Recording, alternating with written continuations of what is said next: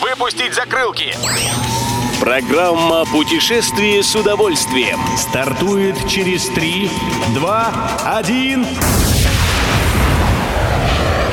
Приветствуем всех любителей путешествий. С вами Тимофей Гордеев. Сегодня в программе вы узнаете, как называется новый экологический маршрут для детей в Петербурге, какое важное уточнение дает Турция вакцинированным спутником Light, и когда Таиланд откроет туристам Бангкок и Паттайю. Добро пожаловать! Куда мы вам советуем сходить погулять всей семьей, так это на север Петербурга. Здесь, в заказнике северное побережье Невской губы, открылся первый детский экологический маршрут у Лукоморья. Его можно пройти за час-полтора. Тропа протяженностью около двух километров находится в старинном парке Ближние Дубки, который был создан еще во времена Петра Первого. Как сообщает Интерфакс, на маршруте, проходящем по широколиственному лесу и побережью Финского залива, установили деревянные резные фигуры животных и кормушки для птиц.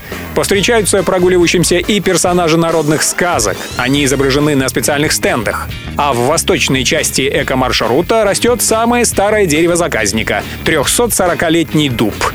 Правило есть правило. Сейчас многие страны обновляют требования по въезду довольно быстро, и чтобы путешественникам быть в курсе новых правил, надо постоянно следить за новостями. И вот весть из Турции, где уточнили правила для привитых однокомпонентной вакциной «Спутник Лайт». Дело в том, что в стране принимают сертификаты о вакцинации только двухкомпонентным препаратом, поэтому по «Спутнику Лайт» правила следующие.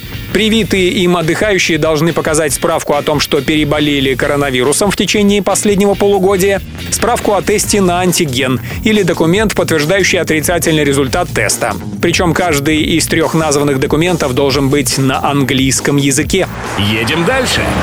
Ждать открытия для иностранных туристов Бангкока и Паттайи осталось менее двух недель. Как сообщает Интерфакс, Таиланд даст добро на посещение этих двух своих регионов с 1 октября. А уже сейчас можно заняться оформлением сертификата о въезде и страховки, которая должна включать лечение от коронавируса с покрытием расходов минимум на 100 тысяч долларов. Также на тайской границе попросят предъявить сертификат о вакцинации и отрицательный результат теста.